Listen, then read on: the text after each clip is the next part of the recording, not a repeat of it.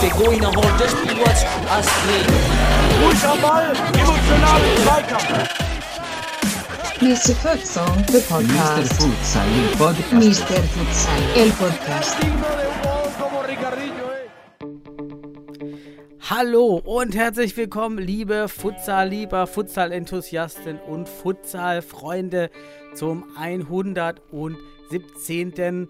Mr. Futsal Podcast hier live aus dem Mr. Futsal Podcast Schrank von eurem Futsal Economisten Daniel Weimer und eurem Sebastian Rauch auf der anderen Seite. Hi Sebastian. Hallo Daniel. Nennst du mich nicht mehr Futsal-Philosoph? Hast du mich entweiht? ähm, ja, du, ich, ich wollte eigentlich nicht mehr, dass, dass, dass du jetzt lachen musst. Das hast du doch wieder gelacht. Ja, Siehst du, egal was ich Ja, sage. ähm, ich, ich gehe immer glücklich in unsere Podcasts. Ich bin einfach, ich, ich sehe dich in der Kamera jetzt gerade, du siehst mich. Wir haben Spaß. Ich, Also, ich, ich bin auch hoch erfreut, denn mein, der, der, der Podcast-Schrank wächst. Ähm, wir haben ja das schöne Paket bekommen von Darmstadt 98 mit dem Trikot von Rainer Schreiber Fernandes. Das hängt Oh. jetzt hier und heute kam auch noch mal der, der Gruß aus der Schweiz vom Futsal Club Friends United. Richtig schöner gestickter Wimpel. Hm. Ähm, hängt hier auch noch. Ich bin voll ausgestattet. Den Hoodie von Darmstadt 98, der ist richtig weich. Steht auch schön Futsal drauf. Den äh, Hm. kann ich jetzt auch demnächst mal schön auf der Straße tragen. Ähm, wie findest du das eigentlich mit Futsal auf Klamotten, also auf den Vereinsanzügen, T-Shirts, wenn man eben so präsentationsmäßig nach draußen geht? Findest du, da sollte eigentlich Futsal stehen bei den Vereinen? Also wenn du schon ein Futsalverein bist, hast du es nicht nötig. Ne? Wenn du im Namen Futsalclub hast oder sowas, das ist natürlich top. Ja, okay, Ähm. okay. okay, das stimmt. Wenn dein Club nichts mit Futsal heißt. Ja, gut, du könntest ja auch, wir waren, ich war ja beim PCF und wenn da nur PCF Ja. steht, ja, wir hatten auch mal in der Mhm. Zeitung, wurden wir mal PVC genannt. Ähm, dann weiß auch keiner, was ist. Also, wenn man es am Ähm. Namen nicht sehen kann. Okay, man kann es nicht am Logo irgendwie erkennen, Mhm. dann, was sagst du? Absolut, aus meiner Sicht. Ich habe äh, Sport und Sozialmarketing studiert und aus meiner Sicht ist es ein, ein großer Fehler, das nicht zu machen, weil du, ich kann, soll ich mal kritisch gegenüber Fortuna Düsseldorf sein, weil das fällt mir da auf. Was? Gegenüber uns? Ja, Ihr seid ja, ihr seid ja Fortuna Düsseldorf, Futsal im Namen bei fußball.de, aber ähm, wenn ich das so sehe, ich habe ja auch ein paar Mal gegen Fortuna äh, Düsseldorf Futsal äh, am Seitenrand gestanden und auch mir die Spiele im Fernsehen und so weiter gucke ich mir ja gerne an und habe ja auch schon deine Futsal-Klamotten gesehen von Fortuna. Dann sehe ich da keinen Futsal-Zusatz. Das heißt, wenn ich dich sehe und ich kenne keinen Futsal, dann denke ich, du bist einfach nur, entweder du gehörst zu, zu diesem Verein einfach, aber ich habe keine, kein, ja, keine Marke Futsal, keine Identität, keine Kultur, also gar keinen Hinweis auf Futsal, dass es Futsal gibt. Also es ist keine Verbreitung des Futsals. Aber höchstwahrscheinlich denke ich sogar, du bist ein Fanboy. Ich denke, du hast das einfach aus dem Fan, Fanshop und äh, ja, ja, ich, halt ich sehe auf jeden Fall auch nicht aus wie ein Spieler. So, das kann man auch mal sagen. ja, ansonsten müsst du vielleicht, keine Ahnung, aber ich finde das, ich finde das nicht gut, weil es dann halt eben den Futsal nicht bekannt macht. So, das könnte man über Fortuna mega geil, wenn du da irgendwie so ein großes Futsal, also den Schriftzug nochmal mit Futsal erweiterst auf den Klamotten. Ähm, dann hast du natürlich einen mega Multiplikator, mega auch natürlich wahrgenommene Qualität. Es geht, Daniel, es geht in dieser Welt nicht um tatsächliche, sondern um wahrgenommene Qualität. Es ist wirklich so. In der Entscheidung, ob ich mich dahin bewege, ob ich attrakt, ob das attraktiv ist. Das sehen wir in vielen Studien. Ähm, die wahrgenommene Kompetenz wird dadurch auch erweitert. Und der Futsal braucht ja mehr Wahrnehmung und mehr Kompetenzwahrnehmung. Und Fortuna Düsseldorf ist, steht für Qualität als Bundesliga-Fußballclub, beziehungsweise Profi-Fußballclub, um es mal deutlich zu sagen, bekannt. Das ist natürlich ein Shining auf, auf dem Futsal, was enorm wichtig ist. Und deswegen ist es ein Fail, das eben nicht mit dem Futsal zu präsentieren, die Wahrnehmung. Also ich Ja, finde das auch schön. Wenn da, wenn da Futsal steht, dann fühle ich mich auch, wenn ich, wenn man dann durch die Geschäfte läuft und dann vielleicht doch mal den einen oder anderen interessierten Blick sieht. Ja. Das ist dann schon ganz nett. Und ich würde auch jeden dazu motivieren, auf die Anzüge und T-Shirts, die man jetzt so außerhalb des Spielfeldes trägt, weil auf dem Spielfeldtrikot, da muss jetzt natürlich nicht unbedingt Futsal erkennbar sein, denn jeder, der in der Hm. Halle ist und sieht das Trikot, weiß Spielt's ja, ja, äh, spielt ja Futsal. Das ist dasselbe Thema, warum auch eben in den, in den Namen der Teams, die in der Bundesliga und in der UEFA Champions League spielen, nicht Futsal stehen muss, wie weil Imdorf Futsal oder Hohenstein Ernsthal Futsal, wie es früher war. Ist ja jetzt auch nicht mehr so der Fall. Und der FC, FC St. Pauli sollte sich dazu auch mal durchregen, endlich zu sagen, wir sind FC St. Pauli, Futs FC St. Pauli. Und es muss doch nicht immer Futsal stehen, denn wenn der FC St. Pauli in der Futsalliga spielt, ja, Mhm. ergibt sich ja von, ergibt sich das Ganze ja. ja, ja, also ich glaube auch, der Begriff muss raus, die Leute sehen das, hören das und dann hört auch das Futsball auf. Fußball. Genau, mach doch Fußball drauf. Passt doch dann auch. Winterfußball. Fortuna Düsseldorf Winterfußball. Bitte.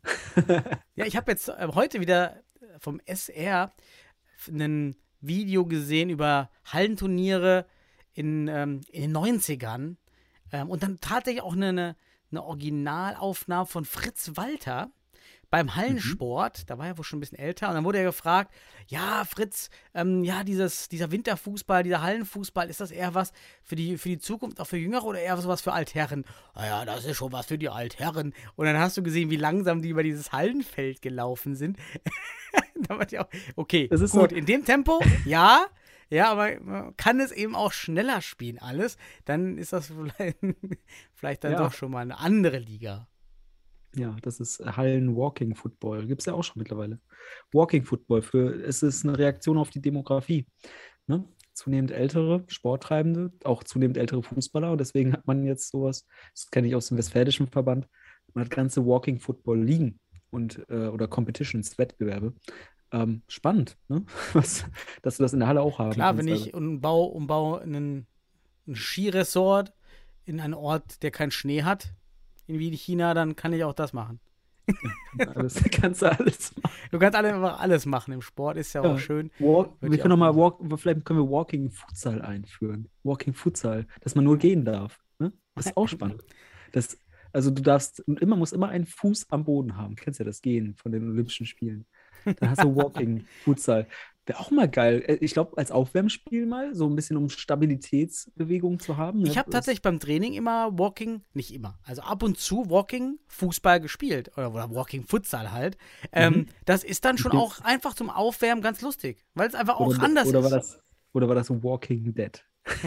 Es sah fast wie Walking Dead aus. Und das ist natürlich schön, wenn man sich darauf konzentrieren muss, dass man nicht rennt und sich bewusst wird, was eigentlich gehen ist und wie oft man eigentlich doch läuft oder schnell läuft. Ähm, also ich kann das nur empfehlen, Futsal-Aufwärmtraining, einfach mal was anderes, Walking Futsal zu spielen, ist einfach auch lustig. Ja, also alternativ ein bisschen. Ja. Ich finde, Walking Futsal äh, könnte ich mir gut vorstellen. Habe ich nie gemacht als Trainer zum Aufwärmen oder sowas, hatte auch nie viel Zeit dafür, aber würde ich heute mal machen. Würde ich heute mal machen. Ich habe auch äh, Dodgeball mal gespielt zum Aufwärmen. Das war noch ganz am Ende. Völkerball für, für Völkerball für Deutschen. andere, aber die Regeln sind schon anders und die Regeln sind auch richtig. Und das Ja. ist doch recht komplex, macht auch super Spaß. Man muss natürlich ein bisschen, ein bisschen die Regeln einlesen, aber im Grunde braucht man ja nur die, die Linien, die, ein, die jeder in der Halle meistens hat und eine Bank, irgendwas in die Mitte.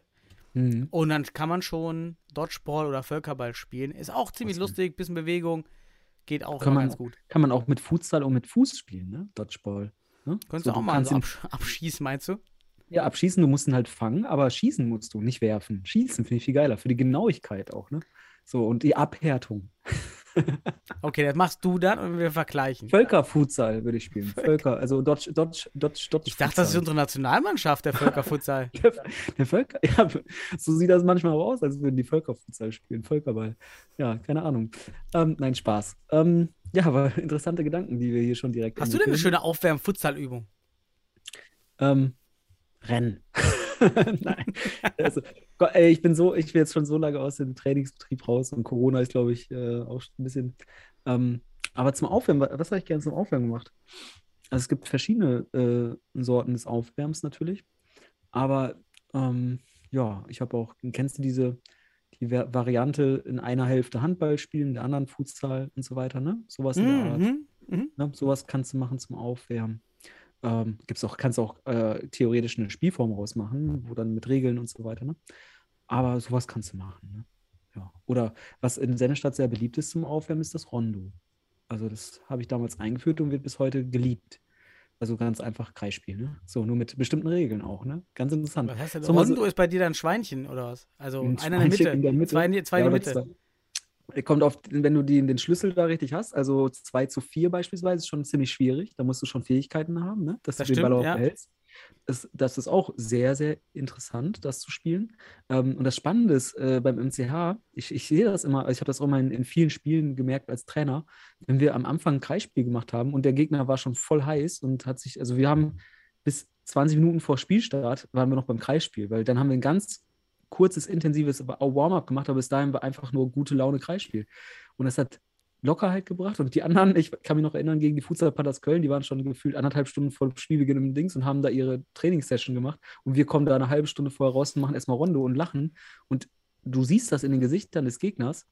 Das, das, das macht was mit denen. Das heißt aber nicht, dass sie, dass sie denken, äh, also die, vielleicht entsteht auch eine Überlegenheitsebene des Gegners. Die fühlen sich überlegen und unterschätzen dich. Vielleicht ist das auch ein Schlüssel gewesen. Und bis heute sieht man das beim MCH. In der Bundesliga wird erstmal schön Rondo gemacht. Und dann, das, das, das liebe ich ja an, auch an, an Clevers und Pelk äh, als Trainer, dass der so eine ganz tolle spielerische Natur einfach reinbringt, auch ins Aufwärmen, aber dann diese Intensität ganz effizient hochsetzt. Wirklich tolle Erfahrung auch aus dem Profibereich dort.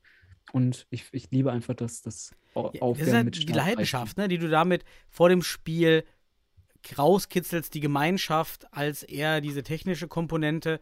Das ist ja dann eben beim Aufwärmen, entweder du gehst auf eine technische Komponente zum Aufwärmen oder du gehst auf diese Spaß, würde ich es nicht nennen, aber die Freude, die Freude am Sportkomponente, die Freude am Sozialen am Sport, ja, diese soziale Komponente zu befriedigen und das halt äh, so schön zu sehen. Und beim Rondo, wenn du es jetzt auch so nennst, ich äh, habe das immer ein bisschen abgewandelt gespielt. Zum Beispiel, ich mag die Regel, dass die zwei Letzten am Ball immer in die Mitte müssen. Also es wechseln immer zwei in die Mitte rein und raus, sodass du eher so ein Team bist in der Mitte. Mir gefällt das ganz ehrlich nicht, dieses ähm, erst, also der Vorletzte geht immer raus. Erstens, weil dann in der Mitte man dann ni nicht immer nur für sich spielt und aber auch das Reingehen in die Mitte ist dann immer dieser Anscheißerball. Ja, der ist dann damit, der ist dann da, damit erledigt. Ja? Also der Ja. Anscheißer, der Passgeber muss rein, das gilt ja im Futsal total. Weil äh, an welche Szenen wir auch denken in der Futsal-Bundesliga oder bei der Futsal-Euro, ähm, wenn es zu einem Fehlpass kommt, dann gibt es im Futsal oft den, den Fehlansatz beim Passgeber als auch beim Passannehmer. Also es ist irgendwie Mhm. immer so ein Zwischenspiel, man kann da keinen von beiden rausnehmen und deshalb fand ich das ganz schön. Und ich weiß nicht, wie Das du ist das siehst, du brauchst, damit es richtig wirklich auch Feuer gibt, immer diesen Anfeuerer, der da mitzählt. Wenn du diesen Ja, genau. Mitzähler nicht hast, ist dann ist das dann eine auch- ganz andere Dynamik. Ne? Genau, mit Mitzählen und äh, in Sennestadt ist das so, guck, musst mal gucken, wenn, ich, wenn du Sennestadt mal nächstes Mal wieder in der Halle irgendwann erlebst, die zählen alle laut mit teilweise. Und es ist richtig spaßig, wenn es dann in die Richtung 10 geht und hoch und hoch. Und dann gibt es ja auch eine kleine Sanktion sozusagen, eine Bestrafung. Ja, richtig, das muss sein. Genau, über Ja. Mitzählen, dann gibt es eine Ja. Doppelrunde und auch natürlich Beini, auch Doppelrunde muss, muss auch sein. Ja, wenn, wenn, wenn ein Tunnel kommt, da, das ist so ein Feiersport auf einmal, ne? Weil das ist ja nicht sich lustig, man sagt einfach, man feiert einfach den Tunnel. Dieses, die, das ist ja auch nicht leicht, jemanden zu tunneln, ne? Und ähm, ja, und dann den richtigen Schlüssel finden, wie viele Leute außen und innen, ne? Also mit zweien auf jeden Fall in der Mitte, sonst ist die, sonst lernst du auch, also ist sogar, hat einen, hat einen Defensiv- und einen Offensiveffekt, muss natürlich sehen. Ja. Ne? Defensive musst du natürlich auch absichern teilweise, weil du weißt, aha, da konnte der Ball, ne? Du musst auch die mh, Antizipierung lernen und so weiter. Ganz spannend. Ne? Wer macht den Druck auf den Ball? Wer äh, macht räumliche Orientierung? Das lernst du alles auch beim Kreisspiel in gewisser Art und Weise. Also hat durchaus, ich sag mal, einen wichtigen Sinn auch im Aufwärmen. Wenn man es denn richtig mit den Richtig. Regeln macht, dann macht es Spaß und es hat einen Effekt körperlich. Dann machst du Pondo Rondo. Das schaue ich mal mit meinen Kindern zum Einschlafen, weil es ist so eine Variation des Sandmanns, so eine, also ein Comic, so ein Zeichentrick. Pondo Rondo. Kannst du Pondo Rondo spielen. Okay, gut zu wissen. Danke für dieses äh, Bildungswissen gerade. Ja, kommen wir mal zu, zu richtigem, großen Pondo Rondo, würde ich sagen. Und Rondo, Ähm, wie machen wir es heute? Machen wir heute Ja. äh, Hauptthemen oder wollen wir erstmal, wollen wir einfach losquatschen und gucken nach einer Stunde, äh, dass wir Richtung Ende Ja, ja, lass mal, genau. Lass mal losquatschen, weil wir keine riesen Themenblöcke haben. Lass uns die Spannung aufbauen, vielleicht am Ende die Euro machen. Da war der, der die meiste Spannung drin. Ähm, vielleicht lokal beginnen mit der mit unserem deutschen Futsal. Was, was gab es denn da, Sebastian? Im deutschen Futsal. Ach so, wenn du lokal, also wir können ja von lokal über regional zu bundesweit gehen. Regionalliga gab es ja auch diese, diese Woche. Wenn Ja. du Ne? Also es gab ja die Futsal Liga West oder Regionalliga West. Ähm, dort zeichnet sich jetzt mittlerweile nach dem zehnten Spieltag auch ab, dass die Futsal Panthers Köln sich jetzt wohl doch äh, als Favorit herauskristallisieren und für die Relegation anbieten, haben mit 12 zu 3 den UFC Münster besiegt, der davor noch die Cheruska Detmold besiegt hatte. So, also damit verbunden hat man hier jetzt einen 5-Punkte-Vorsprung von den Zweitplatzierten aus Detmold. Ja, und äh, Turbo Minden verliert und war da, also hätte, hätte dadurch durchaus mit äh, ja, rankommen können nach oben, aber haben gegen Wuppertal verloren. Wuppertal ist jetzt weiter oben, kann auf, äh, springt auf Platz 3, beziehungsweise ist auf Platz 3 und kann Detmold gefährlich werden, weil sie nur noch drei Punkte und ein Spiel hinter Mhm. Detmold sind.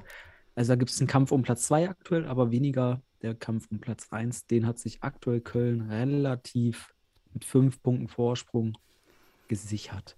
Das zum Westen. Hast du noch andere Regionalligen verfolgt? Ja, es gibt, ähm, gab für mich die erste entscheidende Tendenz im Kampf um die Regionalliga Nordost.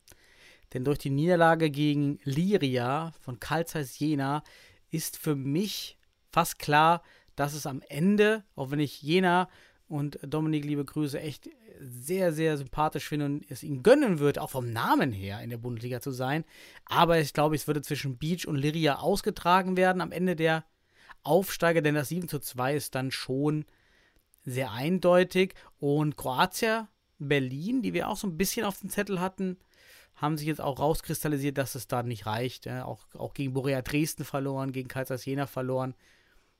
Ähm, auch wenn Jena natürlich jetzt mit 15 Punkten oben dran ist und weiterhin Favorit ist, war das für mich so der erste Hinweis, dass die anderen vielleicht doch individual, taktisch, technisch, wie auch immer, vielleicht doch noch ein bisschen mehr bieten können. Aber Beach haben wir jetzt auch noch nicht, nicht, nicht schon mal gesehen, oder? Also muss ich also mal schauen. Nee, aber waren vorne in Berlin, ne? In der, in der, in der Nordliga im Nordosten. Ja, aber Waren jetzt nochmal, die hatten jetzt kein Spiel mehr in dieser Relegationsrunde, ne? Mm, Gegen den Heidenauer SV. Und da haben sie Ah, ja. 26 zu 1 Okay, gewonnen. ja. Aber ja, zu Karl Zeiss Jena, da hat man sich ja so vom Namen her, Karl Zeiss Jena Futsal wäre natürlich geil, ne? Oder Karl Zeiss Futsal, auch nicht schlecht. Von Karl Zeiss, ne? Hier, Wir haben doch gerade gesagt, die äh, Teams brauchen kein Futsal, Sebastian. Doch, doch, doch, müssen sie, habe ich gesagt.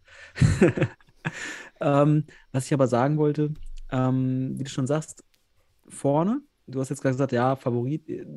Vom Spielverlauf muss man sagen, die lagen schnell 3-0 hinten und die, oder 4-0 sogar, ich kann es, also man hat halt schnell hoch hinten gelegen und dann hat man die zweite Halbzeit auch noch mit 0 zu 3 verloren. Gegen Liria spricht dafür, vor allem auch, weil Liria nur mit acht Feldspielern angetreten, äh, mit äh, sieben Feldspielern angetreten ist. Das heißt, sogar noch einen Wechselspieler weniger hatten, als die mindestens benötigt hätten, um einen fließenden Wechsel da durchzuführen. Spricht also vom Spielverlauf wie auch vom, von der Kaderausstattung eher gegen eine Favoritenrolle für diese Runde bei Jena. Das heißt, die 15 Punkte, die sie dann schlussendlich in der Südliga gesammelt haben, könnten hier zu schmel schmelzen beginnen. Ähm, ja, aber Beach United mit sechs Punkten Vorsprung natürlich äh, vor Liria dann danach, wenn wir jetzt Liria ein Stück stärker als Jena einschätzen, natürlich einen guten Vorsprung. Ne? Ja, wird spannend. Ähm, falls Mhm. Jena sich noch aufrappelt und lernen kann, natürlich. Aber es sah vom Spielverlauf und auch von der Kaderebene nicht so stark aus wie Liria.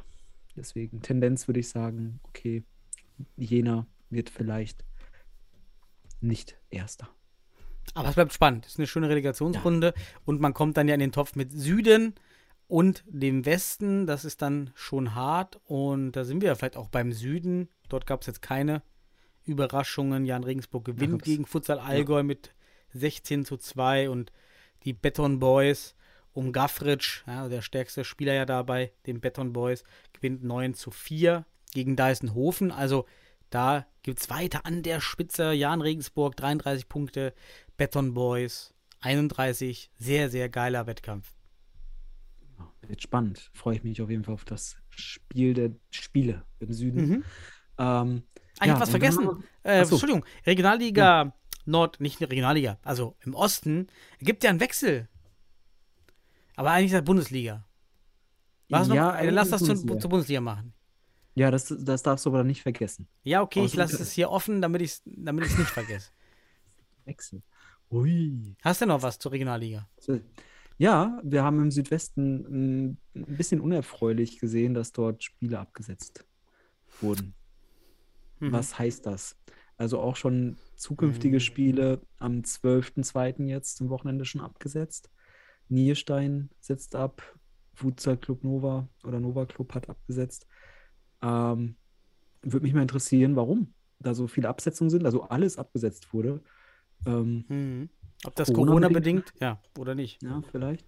Ich gucke mal gerade unter Wettbewerbsdetails, ob die kommenden Spiele auch schon abgesetzt wurden. Nee, die sind noch drin. Nicht, dass da irgendwie auf einmal sowas droht. Ne? Wer weiß, und wir haben nichts mitbekommen. Ja, eigentlich wird ja jetzt gelockert, ne? Eigentlich dürfte der Sport hoffe- sicher sein. Ab heute gilt auch bei, in NRW m, ist die Schnelltestpflicht weggefallen. Also 2G plus ist wieder abgeschafft. 2G gilt, Gott sei Dank. Ja, ich, Ähm, ich, würde mir, ich würde mir als Sozialwissenschaftler schon noch 3G wünschen. Ja, mit Test dann irgendwie 3G. Ja, ich gut. ich, würd- ich fände es auch sinnvoller, ähm, dass auch Ungeimpfte mittrainieren dürfen, aber dann alle testen, alle. Weil letztendlich Ja. sehen wir ja, alle können ja sich anstecken und alle können es weitergeben und Genau. ähm, das wäre doch ganz gut. Dann, dann, das wäre am sichersten, aber es ist ja auch ein großer Aufwand für alle, fürs System. Diese Ja, Schnelltests, das ist auch viel Müll und so, ne? Also, ich überlege mal, wie viel Müll wir da Mhm. eigentlich produzieren, ne? Durch diese ganzen Schnelltests. Das ist schon eigentlich pervers. Ja, aber man könnte es den Ungeimpften ja zumindest, äh, ja, wie soll man es im besten Fall sagen, anbieten. Und sie können ja selbst entscheiden, ne? weil müssen ja mit Geimpften spielen. Und das heißt, ich glaube, die Gefährdung wäre ja eine Eigengefahr und das heißt, es könnte eine freie Entscheidung sein. Ja. Aber gut, wir machen hier keine Politik. Nee, bitte nicht. ne? Mach mir nicht den Lauterbach. Das bist du ja schon, haben wir Ah, ja. festgestellt. Nein, ähm, äh, egal. So, ähm, kommen wir, kommen wir auf die Ligen. Ähm, wir haben im Norden natürlich auch ein bisschen Bewegung gehabt, da war was. Ähm, da gab es auch einen Spieltag. St. Pauli hat sich nun an die Spitze gespielt, haben aber ein Spiel vor Kiel. Aber St. Pauli wäre natürlich auch nochmal ein Schmankerl in der Relegation, oder? So ein bisschen große Ja, Namen. auch in der Bundesliga. Das sind eben schöne Namen, die mehr Zuschauer ziehen, die Attraktivität erhöhen. Deshalb hatten wir auch dieses Jahr schon St. Pauli aufgrund des Namens da die Mhm. Daumen gedrückt, aber auch weil sie natürlich schon lange dabei sind. Kiel natürlich auch, sind sehr lange, Ja. seit 2008 schon im Futsal, hätten es sich auch verdient. Ähm, Ja, Sparta. Futsal gibt es auch schon ein bisschen. Richtig. Aber interessant in der Liga, Woltmershausen spielt unentschieden gegen die BFC Futsal Löwen Nordheide. Damit haben sie einen Punkteverlust und gehören jetzt nicht mehr zu den mehr oder weniger ah, ja. Mhm. äh, Favoriten da oben, wobei Sparta natürlich jetzt da auch mit einem Spielrückstand ist, weil ähm, also aktuell sieht es so aus, Kiel und St. Pauli, wenn Kiel nämlich das Spiel noch gewinnt, mit ein Spiel Rückstand, wenn man so will, dann stehen sie bei 30 zu 30 Punkten. Ist, ja, um Tendenz würde ich sagen, kristallisieren sich hier gerade zwei Teams raus, die jetzt da wohl um die Relegation kämpfen. Während man natürlich Woltmershausen und Sparta da jetzt nicht rausnehmen wollte. Mit einem Sieg und einer Niederlage der anderen bist du schon wieder drin. Aber die Liga hat sich bisher dadurch ausgezeichnet, dass sie da ein bisschen durchmarschieren, die ersten vier. Und jetzt haben wir noch zwei, die da oben ein Mhm. bisschen marschieren. Deswegen, es Wei- lichtet sich ein Weißt du eigentlich, was passiert ist, dass Juri Jeremejew, eigentlicher Spielertrainer der HSV Panthers, jetzt bei Mhm. St. Pauli mitgespielt hat, also gewechselt ist? Ist ja seine, ist ja auch seine erste Liebe in Hamburg gewesen. Hat er früher schon da gespielt. Ah, okay. Aber- ja. Ja, das muss ich sagen. Also sicherlich da Kontakte, aber es war ein bisschen überraschend, weil ist das überhaupt der Juri Jeremejew? Ähm, Ähm, bei mir wurde, mir wurde gesagt, der kommt bald wieder, aber anscheinend hat man den Januar noch genutzt und ich sehe den auch da in der Spielerliste. Juri Jeremejew. So, ehemals Spielertrainer der HSV Panthers, Fragezeichen. Bitte klärt uns auf. Ähm, war ja jetzt kein Unwichtiger bei den HSV Panthers, würde ich sagen. ne? Mhm. Und äh, spannend, spannend, spannend, dass da dieser Name Ich klicke jetzt gerade beim DFB nicht einfach auf den Namen und dann steht oben aktuell nicht spielberechtigt. Aufkommt. Und der hat einfach gespielt. Was heißt das denn? Ich keine Ahnung, ob das sich dann auf den Fußballpass bezieht, kann auch sein. Mm, kann ja, sein. ich nicht, ne? Ich sehe seh auch kein Bild. Also, nee, bei jedem Spieler, bei jedem steht das wahrscheinlich wegen den Bildern. Bei den anderen steht da genau dasselbe. Aktuell nicht spielberechtigt. Ist wahrscheinlich ein Systemfehler. Einfach. Ja. Aber wir haben Juri Jeremejew. Wenn es unser HSV Panthers ehemaliger Spielertrainer ist, dann spielt er jetzt bei St. Pauli. Und die HSV Panthers spielen ohne ihn. Wir, schauen wir mal. Am Samstag ist er Ja. Bundesliga. Spiel, spielen die HSV Panthers, dann gucken wir mal, ob er dabei ist. Weil er war ja auch jetzt eine längere Zeit nicht dabei. Meines Hm. Wissens nach sollte, war er irgendwie verletzungsbedingt. Aber es kann auch sein, dass es da vielleicht Meinungsunterschiede gab. Und ja. Und dann war es das mit Juri Jeremejew bei den HSV Panthers gegebenenfalls. Wenn es denn dieser ist. Wir sehen kein Foto. Das finde ich ein bisschen schade, auch dass man diese Sp die Spielerhistorie nicht sieht, wie bei FUPA. Da war, da finde ich, war FUPA schon seit Jahren weit voraus. Und ich habe mich immer gefragt, warum schafft es der DFB nicht, das System zu kopieren? Also da gibt es ja kein, kein, keine Rechte, keine, kein Recht am System oder so. Das sind ja einfach nur den Spielerbildern einfach Profile hinterlegen, die die Spielstation irgendwie tracken. Warum funktioniert das nicht? Und das finde ich eine riesen Fehlfunktion vom DFB-Net, denn die Daten sind alle im System. Wir geben Ja. die ein, die sind alle dort drin, ähm, die sind alle historisiert, sie müssten nur sichtbar gemacht werden, finde ich wirklich schwach bis Ja, heute. Das, ganz ehrlich, Fußball.de ist halt ein, sorry, ist halt durch, ist mehr Masse als Klasse einfach, ne? Du hast einfach alles an Ligen abgedeckt im Fußball, aber so wirklich Klasse dahinter steckt da nicht. Qualität ist das, da musst du, sag ich ja, also guckst du auch auf andere Seiten als bei Fußball.de, ne? Ähm, da guckst du halt hin, weil das halt, da du sicher sein kannst, da sind alle Ligen abgedeckt. Das heißt Fußball, Fußball, Futsal, Ja, aber hier aber sind ja die offiziellen Spielberichte eingegeben. Das ist ja, das ist ja der Ja. Vorteil. Das ist eigentlich hast Genau, du hier eine Monopolstellung. Du hast eine Monopolstellung. genau, Du hast eine genau. Datenmonopolstellung, weil du die offiziellen Daten alle als erster hast.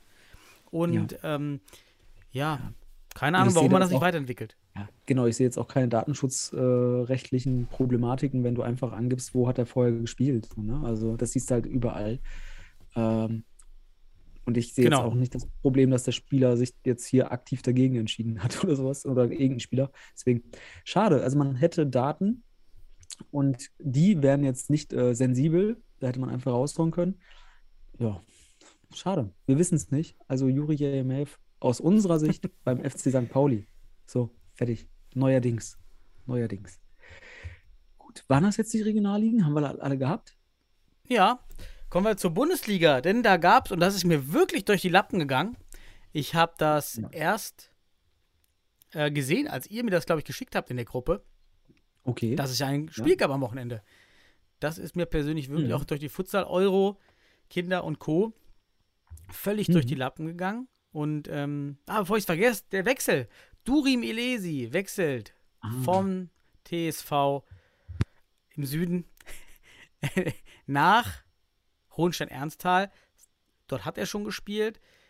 Mhm. Was sagst du zum Wechsel für Durim? Gute Entscheidung. Äh, Vielleicht wollte er, vielleicht wollte er wieder, wieder näher an Berlin ran. Vielleicht. Vielleicht ist das ein, ein Grund. Vielleicht gibt es in Hohenstein bessere Bedingungen. Das kann man natürlich auch mal in, den, in, in die Waagschale legen. Ne? In Hohenstein hast du wahrscheinlich die optimalsten Bedingungen, die du im deutschen Futsal haben kannst, ohne dass ich Weilendorf hier schlecht machen will. Die haben auch sicherlich bestimmte Bedingungen, aber ich kann mir vorstellen, dass Hohenstein da Besseres bietet. Ähm, ja, hat mehrere Gründe, ne? Und ehemalige Kollegen natürlich, die da auch jetzt mit dabei sind. Ja, ich kann mir, es gibt viele Beweggründe, glaube ich, um vom Weilimdorf äh, nach, nach Hohenstein zu wechseln für Lurim Elesi. Ne? Ja, Also freue ich ich- mich auf jeden Fall für Ich ihn. freue mich weil für ich- ihn auch. Er ist ja. immer noch einer der besten Individualzocker, die wir so in Deutschland in den letzten Jahren hatten und haben. Schien mir eben nicht so richtig glücklich zu sein in Weil-Ibndorf. Und vielleicht findet er zu seiner alten Spielfreunde zurück. Es wäre ihm zu gönnen, dass er Mhm. sich dort einbringen kann. Und die Jungs in Hohenstein sind ja durch die Brasilianer auch vielleicht noch mehr individual technisch gesprägt, das Spiel und auch das System. Vielleicht kommt ihm das Mhm. entgegen. Und weil Indorf Ja. war ja eher sehr körperlich, taktisch geprägt. Und vielleicht ist das, ist das etwas, was ihm eher liegt. Ich würde es ihm total gönnen. Ja, ich glaube, ich glaube, Durim Elesi könnte, also zumindest von dem, was man so weiß, ganz gut oder besser in Hohenstein klarkommen als in Weilendorf. Gleichzeitig muss man aber auch sagen, Durim Elesi hat halt schon bei Hohenstein gespielt. Es war aber auch keine lange Beziehung. ne? Also die sind auch noch, ich glaube, ein, zwei Jahren auseinandergegangen wieder. Er ist ja auch zurück zu Liria gegangen. Und ich glaube, für Durim Elesi ist in der Bundesliga Hohenstein die beste Adresse, um es einfach mal so zu sagen. Ich denke schon, er hat da gewisse Erfahrung. Die Frage ist halt nur, kann er mit der Entwicklung mithalten? Hohenstein hat echt mit dieser Saison, mit den Brasilianern, wie du schon sagst, ähm, aus einer durchaus gruppentaktisch basierten Ebene auch mit mehr individualtaktischen Mitteln mittlerweile am Arbeiten schöne Balance gefunden. Und da würde ich zum Beispiel auch die in der Analyse sagen, das ist der, die, eine steigende Entwicklungskurve, weil sie sich einfach individuell und gruppentaktisch super weiterentwickelt haben und deswegen verdient auf Platz 1 sind. Und Delesi muss jetzt zeigen, kann er das noch? Oder kann er es? Bei dem Weidendorf kam er jetzt nicht so extrem, ja, doch teilweise äh, nicht Stamm gespielt, muss man auch sagen. Mhm. Ja, ich bin, ich bin interessiert, was da in Hohenstein passiert, ob er da Spielzeit kriegt. Kann mir aber vorstellen, weil der Kader in Hohenstein jetzt auch nicht super breit ist. Ja, und wenn da mal was an Verletzungen kommt. Aber Hohenstein hat sich Mhm. natürlich jetzt mit Schulz und Edesi zwei Berliner dazugeholt, die da sicherlich hilfreich sein können auf, auf dem oberen Bundesliga-Niveau. Ganz klar. Ja, aber du sprachst es ja schon an. Es gab ein Spiel am Wochenende und zwar zwischen dem Wacker Eagles und dem MCH Futsal Club Bielefeld. Und der MCH hat seinen insgesamt, so darf ich es mal sagen, seinen insgesamt dritten Auswärtssieg in dieser Bundesliga Sebastian, eingefahren. darf ich dich noch einmal unterbrechen? Ja, unterbrech. Weil komm, wir haben was vergessen, bitte. was wir immer vergessen. Und oh, ich wollte es mir heute merken. Futsal Regionalliga der Frauen. Ah, Ja, läuft nämlich. Und das haben wir jetzt immer, immer vergessen und das wollte ich eigentlich ähm, jetzt immer mit reinnehmen. Das habe ich eben noch gesehen hier beim, beim Durchsetzen. Denn da gab es ja tatsächlich Spiele, die auch ähm, alle. du meinst jetzt die. Regionalliga West. Die ne? Regionalliga West der Frauen leider Genau, ja nur die- einzigste Frauenliga und dort gab es eben auch ein Spiel, äh, Fortuna Düsseldorf gegen, gegen Mülheim, meine beiden Clubs sozusagen. Mhm. Der Babys, Mülheim hat gewonnen und äh, dort trainiert ja auch mein alter Kollege ähm, Tobi Mewissen, schöne Grüße, der hört auch mal gerne unseren Podcast und äh, das, äh, da läuft also auch der Spielbetrieb an. Äh, das freut mich sehr, dass, da, dass es da jetzt losgeht mit sechs Teams. Ja, wollte ich auch mal erwähnen, sollte erwähnt bleiben. Paderborn hat schon gegen die Kölner Panthers gewonnen, steht gerade aktuell vorne mit sechs Punkten. Mhm. TC Freisenbruch ist noch dabei, Futsal Panthers Köln, UFC Münster Frauen, Mülheim, Paderborn und Düsseldorf. So, das sind halt die sechs Teams. Und ähm, das ging jetzt erst auch im Januar eigentlich los. Sollte schon früher starten, aber wurde dann auch immer mit Corona ver ähm, verschoben. Einige Spiele haben stattgefunden, aber auch viele verschoben. Ja. So, jetzt, Entschuldigung, war nochmal nee, nee, schön. Also, ich, ich finde das toll. Ich würde auch gerne über die Frauenfutsal-Regionalliga noch kurz quatschen, weil da natürlich auch mit dem UFC Münster natürlich die Top-Favoritinnen sind, ne? Hier Mhm. ähm, von, von unserem Freund Fabian, die, die, das Team. Ähm, und Paderborn natürlich auch in, immer wieder so als Favorit gehandelt wurde. Aber ich glaube, Münster ist das schon ne? deutlicher Favorit. Ja, wir werden sehen. Ähm, freut mich natürlich für Mülheim, für deinen alten Club, wie auch für deinen, deinen neuen Club Düsseldorf, dass schon Punkte gekommen sind und dass man schon ein paar gesammelt hat. Die Futsal Panthers Köln und äh, Freisenbruch sind ja am Tabellenende. Ja, spannend, aber schön. Sechs Teams, die spielen wunderbar. Es gibt eine Basis und hoffen wir, dass aus dieser Basis mehr Breite entsteht für die Frauen.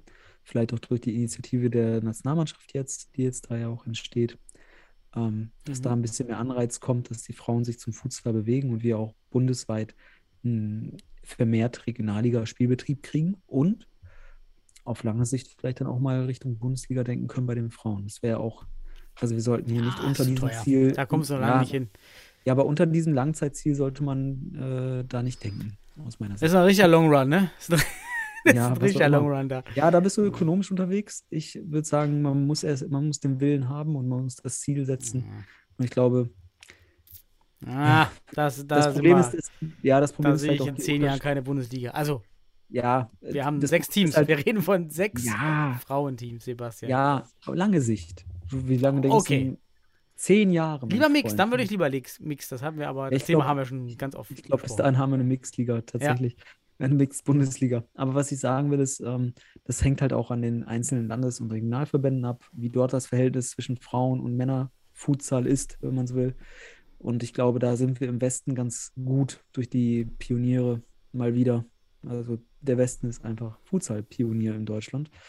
Und hier muss man natürlich auch wieder den UFC Münster nennen, die auch bei den Frauen ganz vorne dabei sind in der Pioniersarbeit. Aber ich glaube, diese sechs Vereine, Paderborn, Mülheim, Münster, Düsseldorf, Freisenbruch und Köln, lass uns sie nennen, denn das sind die Pioniere des deutschen Frauenfutsals aktuell. Also von daher, ja, ein großes Lob macht weiter. Richtig. Und ja. Jetzt können wir über- rüberspringen. Jetzt kann ich wieder anfangen, ne? da wo ich Zum gerade. Immer noch, es fehlen immer noch Bilder im DFB-Net beim MCH und bei den Wacker Ja. Eagles fehlen immer noch Bilder. Kannst, kannst, Wollte ich kannst noch mal ewig- sagen. Kannst ewig machen. Kannst ewig machen. Wann Ja, aber- Bilder?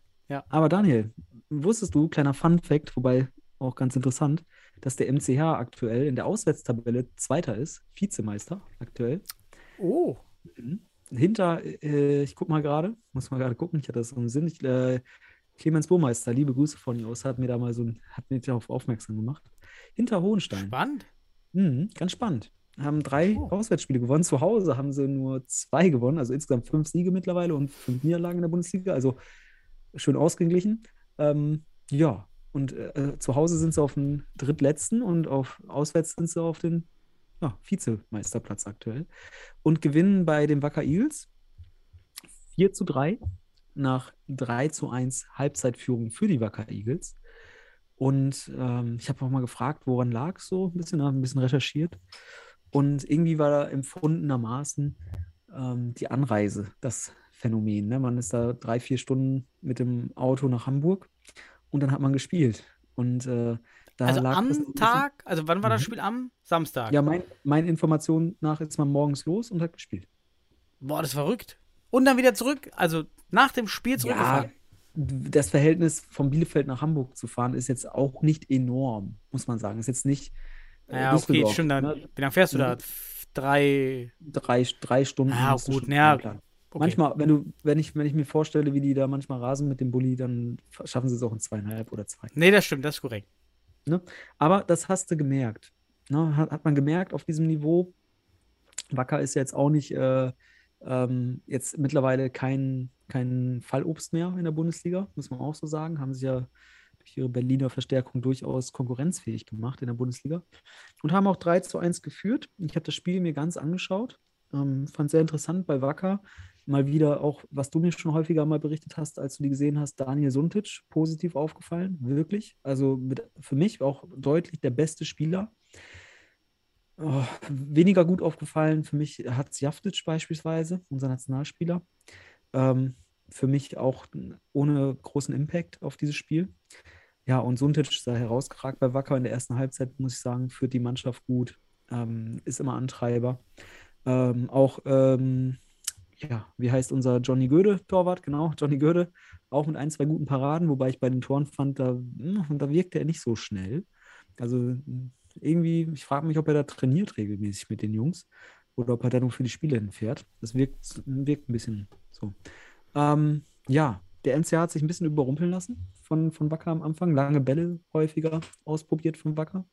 Hat man vielleicht bei Düsseldorf abgeschaut. Ne? Mein Alias Schad gelernt äh, von Düsseldorf. Ne? Bolzplatz. Oder wie war das jetzt? Soll ich jetzt, sa soll ich jetzt sagen, Ja, nee, das, das war nicht Bolzplatz? Ich, ich krieg es auch nicht mehr zusammen. Aber Aber jetzt kann ich sagen, Wacker hat dann den Bolzplatz rausgeholt. Nein, so machen wir es nicht. Es war interessant, haben auch interessant ausgekontert. Ähm, der MCH dann aber, muss man sagen, in der zweiten Halbzeit, da, die haben Wacker dann auch, ne, zweite Halbzeit 3 zu 0 gewonnen und haben das auch ähm, in einer recht schnellen Zeit hingekriegt, das äh, Ergebnis zu drehen. Und dann zum Ende, ja, ich würde sagen, zittern musste man nicht. Also es war immer noch, war interessant. Wacker hat, sich, hat sicherlich auch noch dann nochmal gedrückt. Aber es war schon ein verdienter Auswärtssieg, bei dem Wacker die erste Halbzeit hatte, aber in der zweiten Halbzeit war einfach der MCH das überlegene Team und hat sich in der zweiten Halbzeit den verdienten Auswärtssieg geholt. Und damit ist man jetzt sehr stabil in der Bundesliga auf Platz 5, schnuppert an Platz 4 mit 15 Punkten und äh, wird seiner Rolle gerecht als, ja, als der erwartete vierte oder fünfte Platz in der Bundesliga. So, ich glaube, das war eine, ne? Ist, ich habe mal, ich kann, kann mich erinnern an diese Umfrage, wer wird deutscher Meister, wer steigt ab. Da waren alle anderen Teams irgendwo mit drin, deutscher Meister zu werden und abzusteigen. Aber der MCH wurde weder bei den deutschen Meistern noch bei den Absteigern erwähnt. Und genauso haben sie sich platziert. stuck in the So. middle, aber Ja. auf dem Niveau ist man halt gerne stuck in the middle, ne? Genau. Man kommt in die Playoffs. Ähm, da ist doch scheißegal, ob du Vierter oder Fünfter wirst, ne? weil du gegen, gegen Vierten und äh, Fünften spielst. Ähm, ja, Ja. von daher, die spielen gegeneinander. Und Ähm, unten ist jetzt ja wirklich total Ja. spannend. Mainz fünf Oh. Punkte, Wacker Eagles sieben Punkte, Fortuna 9 Punkte, Penzberg 10. Dann ist die Lücke eben da Ja. zu Bielefeld, obwohl Penzberg noch ein Spiel weniger hat. Ich schaue mir jetzt auch das Spiel in Mainz an. Fortuna Mhm. gegen Mainz, bin gespannt, mir die halt anzuschauen, äh, mir meine eigenen, das, das, das Live, die, die Halle mal live zu schnuppern in, Kannst du eine in Mainz und äh. Christian zu treffen, unsere Jungs dort zu sehen, anzufeuern, denn ich kann ja jeden anfeuern, das ist ja auch dann schön. Ja, bin ich mal gespannt, Mhm. ähm, denn das wird schon jetzt entscheiden, denn gewinnt Mainz, mit acht Punkten sind sie wieder oben dran. Ja, ge- gehen, siegen wir mit drei Punkten, dann sind wir eigentlich schon so gut wie durch. Ja, also für, für Düsseldorf ist das ein, kann das ein Befreiungsspiel werden, klar. Und äh, erstmal richtig geil. Ich, find, ich habe gesagt, ich finde Abstiegskampf geil. Das hatten wir noch nie auf im deutschen Futsalniveau so offensichtlich in einer Bundesliga. Okay, das ist das erste Mal Bundesliga. Aber es ist die Phase, das, das ist die erste Spannungsphase, die entsteht. Hier geht es gerade nicht um die Meisterschaft, hier geht es gerade tatsächlich, wer wird Achter und nicht Neunter. So, auch wenn wir sagen, Relegationsverein sollte es schaffen. Ja, egal wer davon. Aber ich sehe da halt aufgrund der Spiele- und Punkteverhältnisse gerade tatsächlich Mainz, die Wacker Eagles und Düsseldorf, die sich da in einen Dreikampf bewegen. Und super wichtig war es halt für Mainz, dass der MCH bei, bei Wacker gewinnt. Sonst wäre Wacker nämlich jetzt mit zehn Punkten weg. Und das ist enorm wichtig, weil Wacker jetzt natürlich auf die Stuttgarter Futsal Club trifft. Da werden sie, ja, wenn der Stuttgarter Futsal Club einigermaßen mit seiner, seinem Kader kommt, ähm, wahrscheinlich weniger Chancen haben zu gewinnen. Du meinst Dragoslav? Drei, bring, bring him back, return Dragoslav. Please, please. Please, please. ähm, nein, was ich sagen wollte ist, Mainz jetzt zu Hause gegen Düsseldorf. Ich glaube, es wird es auch übertragen, ne, für alle da draußen. Ja, stimmt. Livestream. Yes, haben die Jungs aus Mainz sich besorgt, angefragt, organisiert, 18.30 Uhr. Super Sache, endlich wieder Livestream. Ja, ich finde das super geil, dass halt ein Abstiegskampfduell gezeigt wird. Da ist halt diese Leidenschaft und Emotion drin. Und ähm, ja, Düsseldorf muss aufpassen. Ähm, haben ein Hinspiel gegen Mainz äh, den kürzeren gezogen, auch verdientermaßen den kürzeren gezogen, aber sicherlich ein paar Lehren gezogen, so hofft man, für, die, für ein gutes Spiel. Aber Mainz äh, hat jetzt, kann es jetzt, wie wir sehen, halt mit einem Sieg gegen Düsseldorf nochmal sehr offen machen und sich da draußen, ich würde sagen, nach dem Spieltag mit einem Sieg könnten sie sich auch auf, auf Platz 8 spielen, weil Wacker schon schwer haben wird gegen Stuttgart, wobei ich die da nicht komplett abschreiben will. Aber Mainz hat halt jetzt auch Spiele vor sich, Düsseldorf und Wacker Eagles, die kommen dann auch danach kurz. Ja, wird spannend. Und Düsseldorf darf das dann nicht verkacken in Mainz, weil sonst äh, wird es auch nochmal spannend. Ne? Dann sind sie nämlich, ist ganz eng, dann 7, 8, 9 Punkte. Da darfst du nicht nochmal verlieren. Ne? Und Düsseldorf hat kein leichtes Endprogramm mehr. Ja, ja, ist ja nun gut, Sebastian. Ist ja nun gut, wir wissen es. Was will ja. sagen? Hatten Wir sie, wissen, hatten, dass es ganz eng hatten die schlagbaren Teams, wenn man so will. Wir Hat man ja die. Lehren aus dem Munde. Nein, aber geil. Freut mich diese Dreierkonstellation. Ich wünsche den, der Beste soll, der Beste von denen, oder die besseren beiden sollen gewinnen und sollen 7 und 8 belegen und in die Playoffs einziehen. Und dem Relegationsteam wünscht man am Ende Ja, alles Gute. Aber ich Samstag, 18.30 Live-Übertragung. Sehr gut. gucken. Freue ich mich drauf. Und ich würde jetzt mal überleiten zu den eigentlichen Futsal-Highlights der letzten Wochen und auch zu den, des letzten gab's was? Wochenendes. Ja, denn Nein. einmal völlig auch etwas an mir vorbeigegangen, ich kann auch gar nicht da so viel dazu erzählen, ist einmal die Du's bitte- Südamerika-Euro. kann- Genau, die Eu- Amerika-Euro, so hast du sie genannt. Die Südamerika-Euro, ähm, die Conneball-Meisterschaft Futsball, äh, Futsball, habe ich gesagt? Futsal.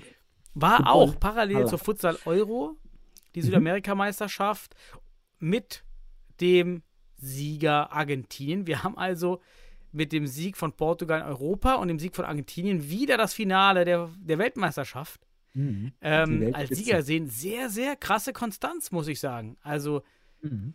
das gibt im Fußball nicht so extrem, dass wir dann auch wirklich die Finalisten auch wieder in den Kontinentalmeisterschaften äh, Mhm. dominierend sehen. Und Mhm. Brasilien mal wieder nicht auf dem Treppchen, gibt es nicht, aber ja, Ja, Brasilien wurde im Halbfinale von Argentinien ausgeschaltet. im 9-Meter-Schießen hat äh, Mhm. Einmal Kopfschuss. Im 6-Meter-Schießen. Hast du 9-Meter-Schießen gesagt? Äh, Bist ja. du beim Walking-Futsal? Walking- ähm, ja, richtig spannend. Äh, ich würde schon glatt sagen, also bei äh, Portugal absolut, da kommen wir gleich drauf auf unsere Futsal-Euro. Aber wir haben zwei Hegemonial-Weltmächte im Futsal. Das ist einmal die argentinische und die portugiesische Futsalmacht, weil die letzten Jahre hier Dominanz ist. Argentinien nach Weltmeisterschaft, äh, Vize-Weltmeister, jetzt wieder wiedermals Mhm. Amer- Südamerikameister. Ähm, also ganz klar, du sagst Konstanz und diese Konstanz ist eben dafür ausschlaggebend, ob man diese Zeit prägt. Und äh, ja, das, was ich unter Macht dann bezeichnen würde. Und Portugal, kommen wir jetzt mal drauf. Kann ich ja, kann ich jetzt den Übergang machen? Ja, warte, ich wollte noch äh, ganz Ah, kurz auf komm. dieses, in, Hau- hau dieses skurrile System bei der Südamerikameisterschaft noch einmal hinweisen, denn dort wird jeder Platz ausgespielt. Ähm, dort Ja, haben man zehn muss Teams wissen, wer letzter ist. Genau, man wichtig. muss wirklich wissen, wer letzter ist, denn es gab zwei Gruppen, A5 Teams. Und dann gab es wirklich, wie bei jedem Hobbyturnier, ja, der Spiel um Platz 9, Spiel um Platz 7. Fand ich sehr, sehr, sehr skurril, muss ich sagen. Ähm, und das ähm, 6-Meter-Schießen zwischen Uruguay und Venezuela um den fünften Platz ging stand, äh, Spielstand bis zum 6-Meter-Schießen 1 zu 1 und dann wurden 7 zu 6 äh, Penalties geschossen. Also ja, da musste jeder fast ran. Ja, fast jeder. Ja, nicht alle. Aber was ich sagen will, ist ganz spannend, dass man jeden Platz ausspielt. Da frage ich mich, konnten die sich nicht darauf einigen, dass man ab Platz 5 einfach das gleiche Preisgeld kriegt? Oder wollte man da nochmal das, das ausspielen? Also, wie ist das in Ja, Südamerika eigentlich so? Vielleicht die Kultur, ne? Einfach diese. Ja. Ähm, Ich, ich kenne das aus Brasilien. Man gibt auch selten schlechte Noten. Das sieht man ganz stark beim Karneval. Also der Karneval, wer das nicht kennt, in Rio, das ist ein Mhm. Wettbewerb mit Ligen. Also es gibt untere Ligen es gibt die Premium-Liga und die oberste, die erste Liga des Karnevals sind die, die durch diese Samba, Samba-Trom laufen. Das ist die erste Liga. Und es gibt auch unter andere Ligen. Und du kannst, es wird aufgestiegen und abgestiegen. Es gibt immer einen, Auf, immer einen absteigenden Aufsteiger in diese Liga. Und dann gibt es ja die Noten. Und die Noten sind wirklich 9,9, 9,8 und 9,8 ist eigentlich schon ganz schlecht.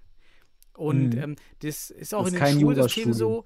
Ja, also es gibt eine ganz, ganz hohe Resonanz, äh, Resonanz, ähm, Abneigung gegen, gegen sehr starke Bewertungen, sehr stark abweichende Bewertungen. Vielleicht spielt das hier rein, zu sagen, wir spielen nochmal jeden Platz aus, weil wir eben nicht sagen wollen, dass, dass jemand, der zehn Platzierte war ähm, und in denselben Topf geworfen wird. Ich weiß es nicht. Mit zehn Teams ist das ja auch durchführbar. Bei unseren 16 Teams logistisch ja schon gar nicht machbar. Hm, Aber spannend. Die, äh, die Abneigung gegenüber harten Bewertungen, die gibt es in der Pädagogik auch übrigens. Ne? Gibt es auch eher, weil man Mhm. da, das sind, das sind Bereiche, wo man sich eben mit dem Thema Bewertung und kann man überhaupt bewerten, auch eine wissenschaftsphilosophische Perspektive, ist es überhaupt möglich, auch ja, objektiv zu bewerten. Ähm, das ist natürlich einfach in naturwissenschaftlichen Gebieten, wo es halt mit Rechnungen und so weiter klar ist, wer die Rechnungen schafft, der kriegt die entsprechenden Punkte, aber da, wo es um Kunst geht, um, um Ausdruck, um Mhm. auch um, um Geistes- äh, oder auch soziale Interpretation, also um Interpretation, so Expression, wie willst du das bewerten in einer gewissen Art und Weise? Da bist du halt natürlich erstmal grundsätzlich positiv. Deswegen sagen wir in der, hier in der Juristerei, da bist du mit einer 3 top. Erstmal schaffen die drei, dann bist du schon einer der Besten. In der Pädagogik würde man sagen, okay, ähm, wenn du keine, wenn du eine 3 hast, bist du eigentlich durchgefallen. Ganz ehrlich. Also das ist nur, das ist, weil du ihn Ja. nicht durchfallen lassen willst und zeigst damit eigentlich den, den Arbeitgeber oder jemand, der sich dann auf dieser Note irgendwie fundiert eine Meinung bilden will, eine 3, Komma irgendwas, lass mal die Hand von. So, ne? Musst du nicht rangehen. Ne? So, so ist das dann der, manchmal in pädagogischen Studiengängen, so zumindest habe ich das bisher in meinen acht, neun Jahren auch als äh, Prüfer von Abschlussarbeiten und sonstigen Modulen immer kennengelernt, dass man wohlwollend ist, ja, aber gleichzeitig ja, ein un, un, un, un, unbeschriebenes oder ungeschriebenes Gesetz ist, dass man mit einer 3 jetzt in der Pädagogik nicht wirklich gut ist.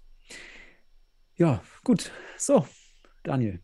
Dann haben wir das Phänomen des Karnevals. Auch mal hier eingebracht in den Futsal-Podcast. Das muss uns auch erstmal jemand nachmachen. Den, Ja, den geil. Karneval. Ist auch schön, weil du hast die Erfahrung aus Brasilien, du warst ja dort. Und, ähm, Ja, ist spannend. Das, auch- und viele wissen ja nicht, dass es eben dieser Wettbewerb ist. Ne? Diese, dieses Ja. Ligasystem. Dass es wirklich ein richtiges Ligasystem ist. Ja, krass. Ich wusste es so auch nicht. Also ich habe da mal irgendwie von gehört, dass es da richtig Vereine und sonst was gegeneinander antreten, aber ich wusste nicht, Mhm. ich wusste nur, dass es da Noten gibt für dieses Karneval, aber ich wusste nicht, dass es Ligen gibt, dass man halt noch an anderen Orten eine andere Liga hat. Krass. Nee, Also- an anderen, das ist dann immer alles innerhalb von Rio. ja, Also, genau. ist- Da kommt Aber jetzt das- keine Samba-Schule aus Sao Paulo, sondern es sind alles Mhm. Samba-Schulen in Rio de Janeiro und es gibt wirklich richtig viele. Ja, es ist eine Stadtliga. Bei uns wäre es mindestens schon halb Deutschland-Liga von der Fläche her. Ähm, und es, Bevölkerung. ja. Rio hat ähm, 30, ja, nicht ganz, ne, aber es sind dann schon 30 mal 40 Kilometer, meine ich, das das Stadtgebiet Mhm. von Rio. Es ist schon nicht gerade klein. Und man kann bei Wikipedia auch die, die Wettbewerbe der letzten Jahre immer nachlesen, mit den Bewertungen auch, wie Europameisterschaft zum Beispiel. kann man es auch Ja, anschauen. krass. Krass. Vielleicht, äh, liebe, lieber DFB, bitte bei fußball.de, äh, die, ich möchte jetzt Karnevalsligen haben aus, aus Brasilien, aus Rio. Das passt, also zunächst die Ergebnisse. 9,8, Bitte. 9,9. So, das will ich, das will ich sehen. Richtig. Lieber, lieber DFB bei fußball.de. Da will ich sehen. So. So Geil. kommen wir jetzt aber zu unserer Futsal-Euro mit dem Euro. Euro Ja. verdienten und auch am Ende richtig stark jubelnden. Ich fand es richtig überzeugend, wie die Jungs gejubelt haben. Wirklich pure Mhm. Freude. Das hat mir ja bei Russland im Halbfinale total gefehlt. Die sich, okay, gewonnen. Und das war ja bei Portugal gar nicht der Fall. Sieger, verdient oder nicht Mhm. verdient, Sebastian? Ja, ich fand sogar, ich fand, das war auch ohne Ricardinho die bisher best, also die best, beste Turnierleistung einer portugiesischen Mannschaft. Ich sage gleich auch warum, warum ich zu dieser Bewertung komme. Ähm, aber warum auch diese, diese Emotion und diese, diese, dieses, ich, auch wenn man das so heftig wahrgenommen hat als Sieg, weil es gibt ja manche Menschen, die sagen, ja, im Rückblick war der erste Titel der tollste, der schönste. Aber hier sieht man richtig, dass einen, eine Futsal-Nation sich so entwickelt hat, dass am Ende des Tages hier auch der, der innere Schweinehund nicht nur besiegt wurde, weil irgendwann bist du auch, also ein Sättigungsgefühl könnte kommen. Das kennen wir ja von anderen Nationen. Sättigungsgefühl aus dem Fußball. Also seinen Titel zu wiederholen der Europameisterschaft, nachdem du auch noch Weltmeister geworden bist. Was meinst du, was das für fucking Mentalitätsmonster sind, die da auf dem Platz sind? Weil ich hatte ja den Tipp, wenn die das nicht können, dann gewinnt Russland, weil die sind vielleicht hungriger. Aber dieser Hunger, der dann in der zweiten Halbzeit Ja. des Finals rauskam, das war überragend, dass man da so stabil und so, so kontroll. äh, Natürlich hat man gegen Russland auch mal eine Chance zugelassen, es passiert. Aber dass du das am Ende aufholst, die 2-0, den 2-0 Rückstand, wiedermals, nachdem du schon im Halbfinale gegen Spanien 2-0 zurücklagst. Also ähnliche Spielsituationen wie gegen Spanien. Dann wirklich, da hast du, das nenne ich dann Hegemonialmacht, weil du auch mentalitätsmäßig hier einfach entgegen deiner Sättigung eine Leistung gebracht hast, die so gut war wie noch nie zuvor. Du hast in der zweiten Halbzeit einfach beide Mannschaften wegdominiert, Russland und Spanien. Und das ist das Maximum in Europa. Und das, deswegen absolut verdient, gewinnen sie das, das Turnier. Und wäre ich Portugiese, um jetzt mal so ein bisschen da äh, zu sagen, ich wäre mächtig stolz auf diese Mannschaft, zum dritten Mal beim großen Turnier den Titel zu holen, ohne Ricardinho. Mit, ich wäre ich wär nicht nur stolz auf den Sieg, ich wäre auch bei einem zweiten Platz stolz, weil diese Entwicklung so brutal gut ist. Wir haben die letzten drei Champions League-Sieger aus Portugal, wir haben die letzten drei großen Turniere, die portugiesische Nationalmannschaft ganz oben. Wenn jemand wirklich versuchen will, Entwicklung nachzuvollziehen, schaut nach Portugal aktuell. Das ist das Maß aller Dinge, wenn man denn das Maß aller Dinge als, als Orientierung nehmen möchte. Wahnsinn. Ich bin begeistert. Mhm. Und ähm, diese Entwicklung auch ohne Ricardinho, diese Mannschaft, die, diese Balance, die geschaffen wurde, die, die Kultur, die, Philosophie hinter des, die, hinter des Spiels von Portugal. Man, man hat eigentlich nur Lob über, weil man eben weiß, wie schwer es ist, diesen Titel zu holen, wenn du schon so viele Titel hast. Ja. Oder einfach gerade alles und dann ohne Ricardinho. Vielleicht ist das auch nochmal ein Ansporn gewesen, aber es spricht für ich, heftige ich Entwicklung. fand das, das Lächeln, dieses leichte Lächeln von Ricardinho, den man ganz kurz im Bild gesehen hat, in der TV-Übertragung, perfekt dafür. Ja, dieses richtig verschwitzte Lächeln, ähm, äh, verschwitzte Lächeln, geil, wir haben es geschafft. Also es war so ein Ja. ganz schönes, echt, er hat sich richtig, man hat gemerkt, er freut sich für das Team, aber auch diese Unglaub, also diese Ver Bewunderung, dass die das geschafft haben jetzt, auch ohne ihn, Freude, dass sie es geschafft haben, Bewunderung, dass sie es geschafft haben, war ein ganz toller Ausdruck in seinem Gesicht, ähm, den ich auch mal gerne bei Luis Figo übrigens gesehen hätte, der da richtig auf dieser Bü Tribüne saß, als Präsident, meine ich, des portugiesischen Ja, Fußballverbands. Ähm, Nacht und äh, es hätte jetzt nur noch gefehlt, dass er auf die Uhr schaut, wann er wieder weg kann. Ja, also der sah ja schon fast fand, ich fände es echt schön, wenn ich da Figo und Ricardinho zusammen Ja. sehen hätte. richtig. Das wäre geil. ganz komisch. Also, da scheint die Futsalwelt noch nicht so richtig vielleicht zusammenzuwachsen mit der Fußballwelt, aber sei es drum, was ich bei Portugal generell durchs Turnier faszinierend fand, obwohl man Sikite natürlich als herausragenden Spieler wahrgenommen hat, hat niemand wirklich herausragend performt individual. Das sieht man alleine an der Torschützenliste oder auch der Scorerliste. Wenn wir die Liste durchgehen, dann finden wir hier Platz 1 Torjägerliste mit sieben Toren Orasov von Kasachstan. Dann kommen Ja. vier Russen mit fünf Toren, Antoschkin, Schiskala und Sokolov. Dann kommen Lozano aus Spanien, wieder Junior aus Kasachstan. Und dann erst kommt Afonso Jesus und Varela aus Portugal. Ja. Und das zeigt diese Heterogenität für mich, ähm, bei der man eben nicht gespielt hat. Wer ist denn eigentlich der wichtige Spieler? Weil selbst Sigi T hat nicht überragend viele Tore geschossen. Ja. Sikite war wahrscheinlich der beste Pivot des Turniers, weil er einfach Ja. jeden Ball gepflückt hat und dann auch im entscheidenden Moment auch Tore gemacht hat, wie zum Beispiel gegen Spanien. Aber gut, die haben ja auch viel im 4-0 gespielt. Er war ja nicht so der richtige Pivot. Er war ja auch Mhm. durch das 4-0-System, was stark gespielt wurde, auch immer mal auf Ala. Ähm, Mhm. das, Tor, das Tor im Finale auf jeden Fall war für mich das schönste Tor der Futsal Euro, was Sikite geschossen hat.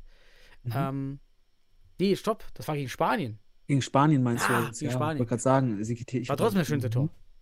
das, war, das war das schönste Tor, wo er sich dort alleine mit wenigen Bewegungen, mit hoher Präzision, mit viel Kraft, einfach völlig unerwartet, total präzises Tor erzielt, ja. Also ich sehe also dieses Team, also das Team Portugal vielleicht im Mittelpunkt, wie du schon sagst. Mhm. Ähm, ich möchte mal auf Ricardinho zurück. Ich habe mir auch diese, also die Eindrücke da, die du in den Fernsehbildern gesehen hast, dieses verschmitzte Lächeln. Ich glaube, manch einer hätte da, äh, ich kann mir vorstellen, manch einer nimmt das als gewisse Arroganz oder auch Missgunst vielleicht sogar, weil, weil er da nicht jubelnd schreit. Ich habe da Zufriedenheit drin gesehen. Ich habe da wirklich so Ah, Zufriedenheit schön, drin ja. gesehen. Hm? Ähm, warum? Der hat sich ja auch schon in den Turnieren davor, wo man erfolgreich war, zurückgenommen. Und er hat alles fürs Team gemacht. Er war ein richtiger Capitano in, in dem Moment.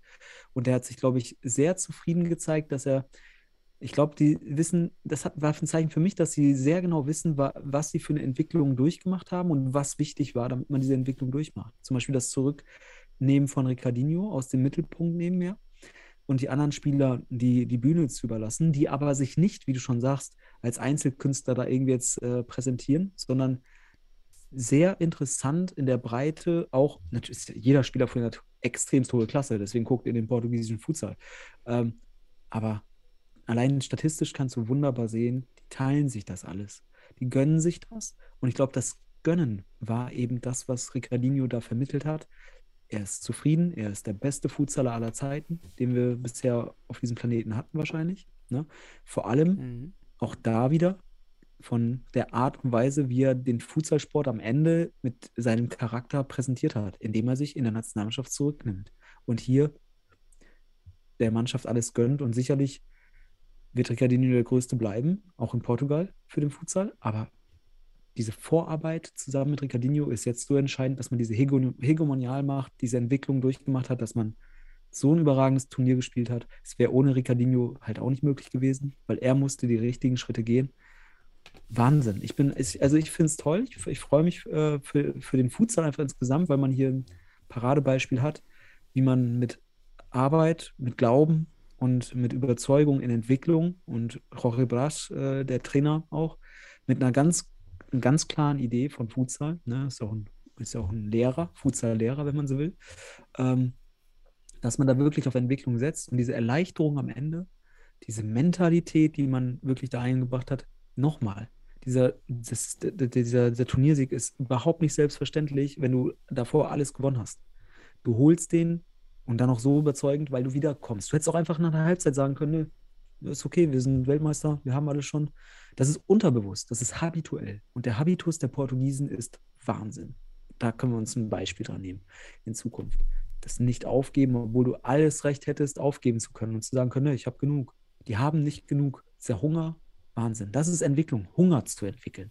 Wahnsinn. Ich bin, ich bin wunschlos glücklich über dieses Ergebnis, hätte es aber auch Russland gegönnt. Selbstverständlich. Die haben ja auch lange gehungert und hungern weiter. So leid es mir tut. Ja. Ja, Tolles Turnier. Also war, war ein schönes, war ein schöner, ein schöne, eine, eine schöne Rede auf die portugiesische Mannschaft.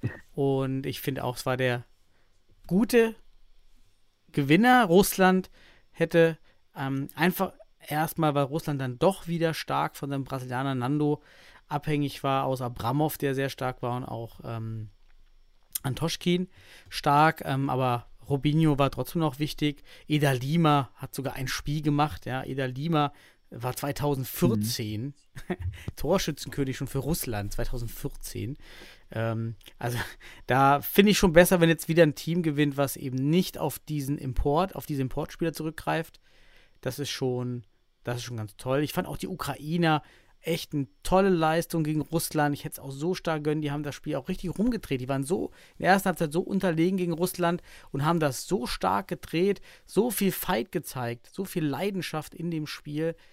Und das dann auch noch, kannst du dich noch an den an das Foul erinnern? Der, der, Ukraine hatte ja da noch einen 6 Meter, ähm, eine Minute vor Alter. Ende. Äh, Also wenn das V keine rote Karte war, also richtig in den Gegner, Kreisliga C, ja, richtig weggekrätscht Ja. ja. bekommt, also anders, hätte er den nicht umgesetzt, aus meiner Sicht klar Tor, denn er stand einschussbereit auf vier Metern Mhm. vor dem Tor, war der Tor war nicht, Mhm. nicht draußen und dann tatsächlich verschießt er den, beziehungsweise der Torwart hält den sechs Meter stark, der russische Torwart und dadurch hat man die Ukrainer geschlagen, den ich sehr, sehr gegönnt hätte. Und Zwarüc, äh, der Fixo aus der Ukraine, sehr, sehr beeindruckender Spieler, wie er das Team da koordiniert hat mit der, mit der Sprache. Man gesehen, wie er dirigiert hat, immer wieder die Leute da an, äh, angeleitet von hinten. War, waren, waren tolle Spieler aus der Ukraine und Ja, auch top. kein Importspieler. Das hätte mir auch so gut gefallen. Alles Ukrainer. Kein Importspieler. ja, aber ich muss mich jetzt gerade an dieses Foul erinnern. Also ich habe selten so ein heftig klares Foul gesehen, als das irgendwie, wie krass der auch geflogen ist. Also ich, ich war am Ende bist du halt einfach nur glücklich, dass dem Spieler nichts passiert ist, wirklich. Aber dann hält der Torwart den Ball auch noch, äh, der russische Torwart. Ähm, von daher, ja, sehr viel Glück bei Russland auch, dass sie im Finale waren. Ja, Ukraine hätte sich sicherlich da mindestens die Verlängerung verdient. Aber, und jetzt da komme ich noch auf den Punkt, den fand ich ganz spannend. Den, da hast du mich jetzt gerade irgendwie drauf gebracht. Warum ist Portugal so, so dominant? Du nennst es ja gerne tautologisch, wenn ich sage, die zweite Halbzeit ist entscheidend. Aber das ist es.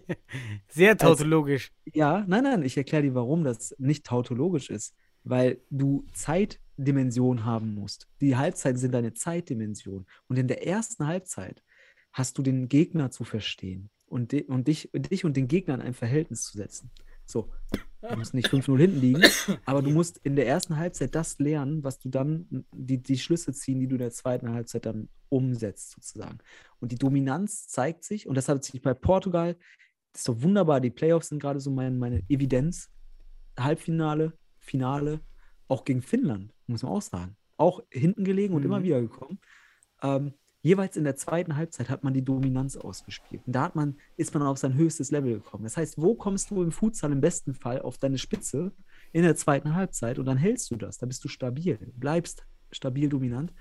Und die erste Halbzeit ist halt nicht entscheidend in der Hinsicht, sie ist entscheidend für deine Ausrichtung, für deine Mentalität vielleicht auch und ja, auch taktische Finesse. Und das sieht man dann, dann würde ich jetzt sagen, okay, das war auch ein Trainersieg, weil ich weiß, in der zweiten Halbzeit hat er alle besiegt. Das ist ein Trainersieg. Der weiß dann in der Mhm. Halbzeit, auch die Spieler, die müssen auch super intelligent sein, das, das zu verstehen und das umzusetzen so. Das zusammen mit so einer Mentalität, mit so einer Kraft, die du entwickelst, wie Portugal, ich glaube, das ist das komplette Paket. Das ist wirklich, deswegen bin ich da so beeindruckt, weil man es in den Spielverlauf halt sieht, wo es wichtig wird, da in, treffen sie die richtigen Entscheidungen. Mhm. Das ist super. Deswegen ist die zweite Halbzeit im Futsal das alles Entscheidende, wenn du das Entscheidende in der ersten Halbzeit mitnimmst, sozusagen. Ganz spannend. Ähm, und das hat man bei Portugal gesehen, aus meiner Sicht. Deswegen, also ich bin Du, überzeugt, du hast dass gerade doch, äh, du hast gerade was Ja. angesprochen, und zwar den Trainer, die Bedeutung des Trainers. Da müssen wir natürlich auch über Georges Brass sprechen, der nun schon sehr lange im System Portugal trainiert. Wäre nicht Georges Brass jetzt, er hat alles gewonnen. Ja, er hat ist Weltmeister geworden, Europameister, er hat das Team verjüngt. Wäre es nicht Zeit, jetzt mal bei Georges anzurufen und zu sagen, hallo, hier ist der DFB. Wie sieht's denn aus? Kannst, kannst du eigentlich noch eine Sendung ohne die Bundestrainerfrage zu stellen? Ja, ja, der Punkt ist, er ist halt so perfekt. Ja, du hast den Ja. erfolgreichsten Trainer der letzten Jahre, der wirklich auf dem absoluten Zenit ist. Also wenn er jetzt nicht geht, dann Mhm. wird er Jogi Löw. Ja, dann, dann, dann wird es schlimm. Ja, also ich glaube, den Fehler wird er nicht machen, den macht ja auch Miko Matic nicht. So, Aha. wir haben also mit Miko Matic und mit Georges Brass zwei Trainer, zwei Top, Top, Top-Trainer. ja. Also ist ja, wenn du den Trainer wechseln möchtest, ist einmal die Frage, ist der Zeitpunkt für die Mannschaft wichtig, weil dass der Trainer gehen muss, weil der Trainer vielleicht nicht performt, wie man sich das vorstellt. Das ist ja bei Marcel Losfeld nicht der Fall. Er ist ein toller Trainer, er ist menschlich toll. Ähm, so. Aber auf der anderen Seite ist, wer ist zu einem bestimmten Zeitpunkt verfügbar? Hm. Und jetzt hast du halt den Moment, dass du zwei Top-Trainer ansprechen kannst, die bereitwillig kommen würden. Habe ich was falsch verstanden? Georges Brass hat aufgehört? Nein, nein. Okay. Aber jetzt anzufragen, würde ihm natürlich die Ja. Entscheidung, jetzt zu gehen, Hm, ja, bevor er die Entscheidung trifft, weiterzumachen und wieder was zu verändern, Hm. viel erschweren. Also jetzt Mhm. da anzurufen. Jetzt müsste der Anruf kommen. Ja, wenn er da sagt, eigentlich, ja, eigentlich will ich aufhören. Und der Verhaltensökonom in dir hoch. Jetzt ja, den Reiz jetzt setzen. ist der Zeitpunkt optimal. Ja, an der, vielleicht an der Börse würde man sagen, so jetzt ist der Markt, jetzt ist die, jetzt ist bereit, jetzt kannst du kaufen. Ähm, jetzt musst du anfragen. In drei Jahren brauchst du da nicht mehr anzufragen. Dann sind Jo- die beide jo- ja. wieder weg. Ja, der liebe Jorge Gomes Bras, Brasch, Brasch. Äh, Ich, ich kann es schwer aussprechen. Portugiesisch ist deine. Und man deine, kann das ja mit äh, Marcel zusammen machen. Es geht ja gar nicht darum, dass Marcel gehen soll. Nee, Ja, aber- warum denn? Einer kann ja, das habe ich ja schon mal im Podcast gesagt, einer kann ja den Koordinator Futsal Deutschland machen. Wir brauchen ja mehr Menschen in Deutschland Mhm, an der obersten Spitze. Also warum nicht Marcel Besten, genau. zum obersten Futsal-Koordinator machen? Ähm, quasi oben an der Spitze, Geschäftsführer. Vielleicht ganz einfach für Aber alle, glaubst, was ich glaubst meine. du ein, jetzt mal ganz ehrlich, glaub, du kennst ja Jorge Brass vielleicht auch nicht von, vom Charakter oder von der Hierarchie, aber glaubst du, er stellt sich unter einen Marcel Losfeld? Ja, da geht es ja nicht sich darunter. Das ist ja die Frage, was er Ja. möchte. Möchte er als Trainer überzeugen oder möchte er als diese Management-Ebene einnehmen? Es gibt, es ist Hm, wie in der ist eine Praxis, es gibt Praktiker und es gibt Management.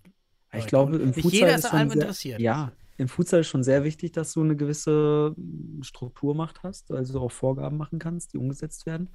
Aber ja, Das also, auch andersrum laufen. Dann machst du Georges Brass das Angebot, den Verband zu übernehmen, den Fut die Futsal-Leitung zu übernehmen. oh, das, äh, du, ich würde ich würd unterschreiben wahrscheinlich. So, ja, dann Ähm, machst du, also du kannst jetzt Georges Brass reden und mit, mit Jumatic und reden und mit Marcel und dich hinsetzen. Wie können wir die gemeinsam... Brass und Mi- Mi- Mitu Matic, Trainerteam Alle. und Koordinateam. Alter, die beiden.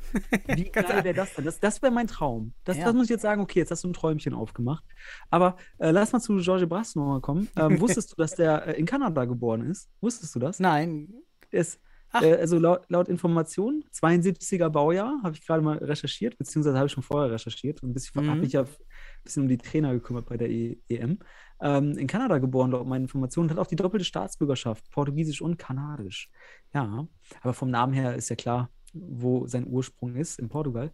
Ähm, ja, und ich finde es eine spannende Idee, aber ich frage mich, hat er nicht mit Portugal jetzt auch ohne Ricardinho, der hat jetzt auch einen Kader, mit dem kann er noch ein bisschen arbeiten, hat er nicht die Möglichkeit, sogar jetzt noch einen draufzusetzen? Ist das nicht auch vielleicht seine Motivation? Ja, was will sie da Würdest draufsetzen? Die sind Ju- Jugend-Olympia, Jugendspielemeister, Ja, die sind Champions League-Sieger. Also für Portugal geht jetzt Ja. nicht mehr. Aber äh, warum nicht nochmal den Weltmeistertitel verteidigen? Ja, dann machst du den Yogi. Aber du hast recht, Ja. genau. Es, irgendwann, also klar, alles hat ein Ende, nur die Wurst hat zwei. Die Frage ist halt, wie lang die Wurst ist. Ne? Und äh, das, ist halt, das ist halt die Frage, wie lang ist seine Wurst? Und das wissen wir nicht. Oh Gott, was für ein ja, Bild kann ja auch sein, die Familie möchte gerne in Portugal wohnen, Das und dort ja machen. bleiben. Das ist natürlich auch Ja. eine ganz starke Familienentscheidung, zu sagen, ja, ich möchte Ja. vielleicht ein anderes Engagement, aber dann gehe ich vielleicht zu Benfica oder zu Sporting oder zu Braga und, und mach da was. Oder mach halt wirklich Mhm. im Verband, werd Verbandspräsident in Portugal für, äh, für die Sektion Futsal. Kann ja auch sein. Die werden ja mit Sicherheit dort auch anfragen. Ja, ja klar. Also ich glaube, George Brasses wird, wird von irgendjemandem angefragt. Vielleicht sogar auch aus Spanien, wer weiß. Also, oder zumindest Mannschaften, die äh, die Ressourcen haben und Entwicklung Richtig. und Verbesserung. Aber es ist nicht immer jeder verfügbar. Auch ein Marcel Losfeld möcht, wird mit Sicherheit nochmal eine andere Aufgabe in seinem Leben suchen, nicht weil es nicht läuft, einfach weil Ja. man auf diesem, diesem. Trainerleben einfach andere Dinge noch erleben will, weil es auch die, Genau. einen Vorteil bietet. Reisen in andere Länder, ähm, Mhm. in anderen Natürlich. Ländern relativ flexibel arbeiten und so weiter. Und Willst dann auf einmal Marcel- musst du einen finden, der frei ist.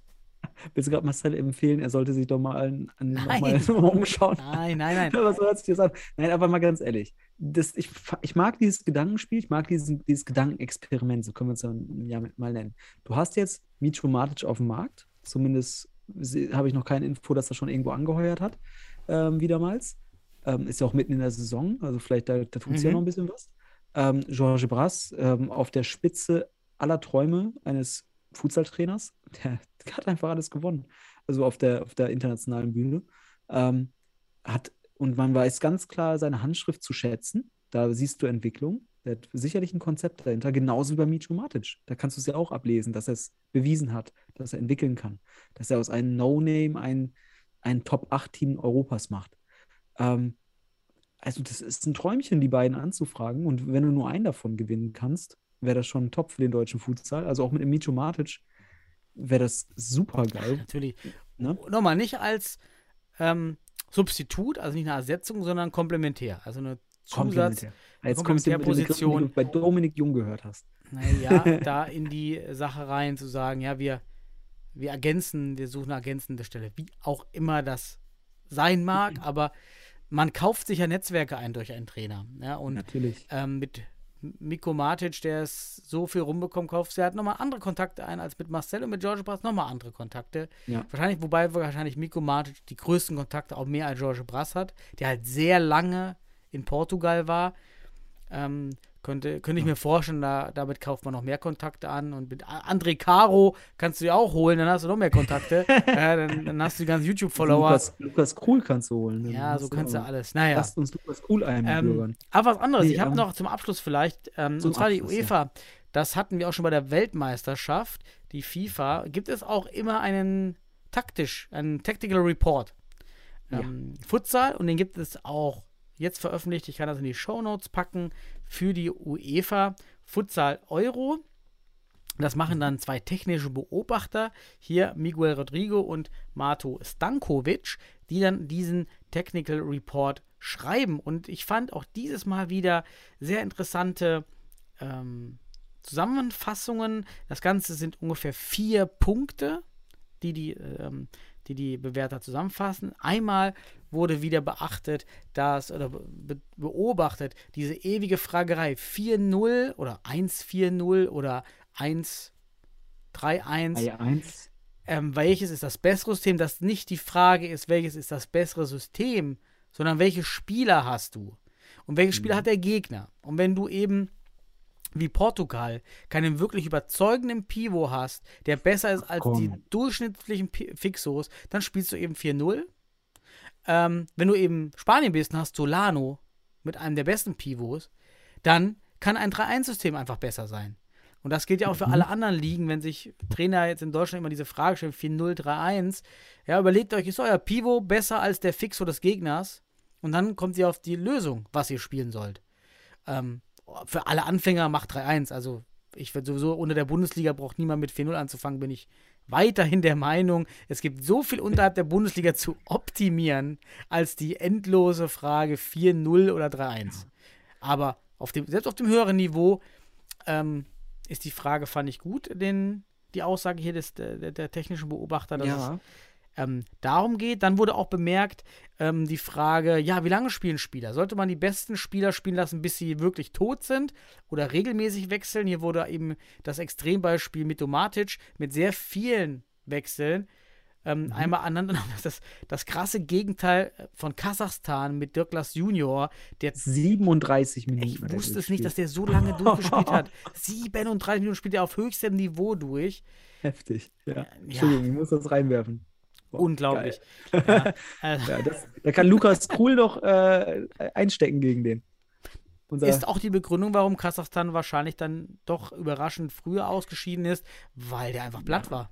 ja, aber da gab es auch wenig Ersatz. Das ist das Problem. Der, ich habe ja den kasachstanischen äh, Kader auch bemängelt. Ähm, da kon die konnten die äh, Ausfälle nicht kompensieren. Und dann mussten, anscheinend haben sie dem dritten Block nicht vertraut.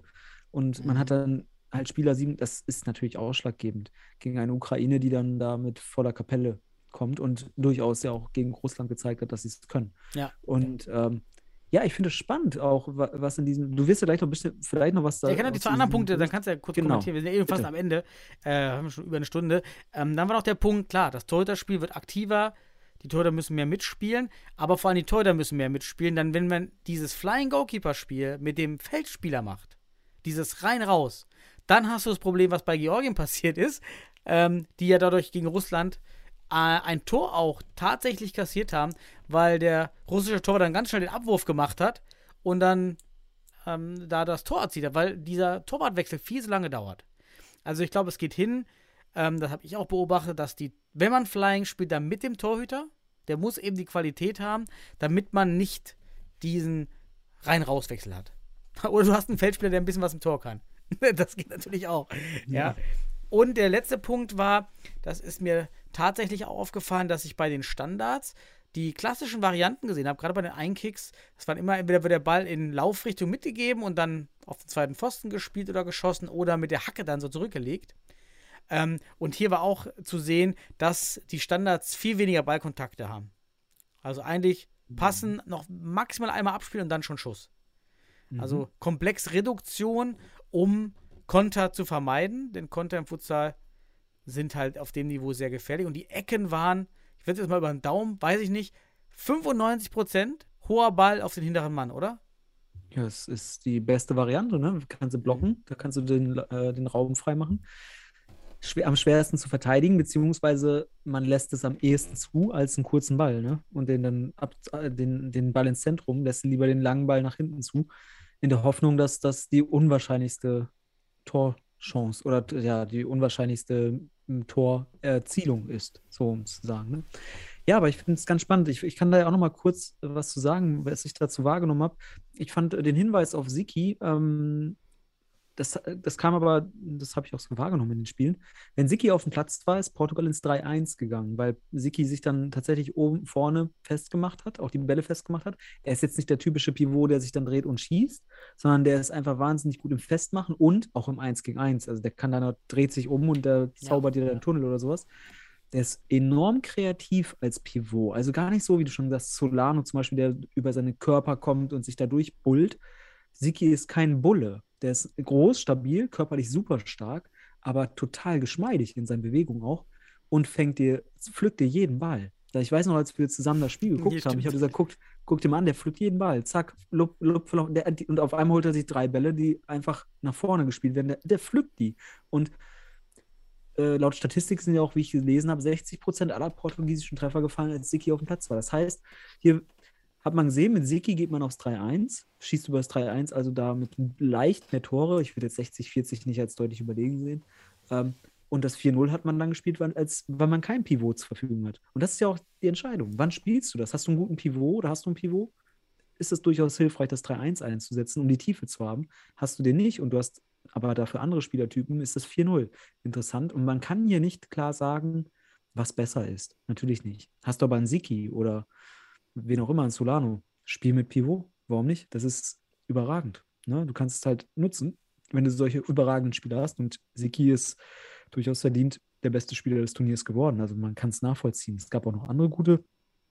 Aber Siki ist natürlich mit dem Titel dann jetzt auch schlussendlich und als immer noch sehr junger Spieler, Anfang 20, ja, überragender Spieler. Also Wahnsinn, das ist ein Paradebeispiel für die, die schöne Entwicklung. Ne?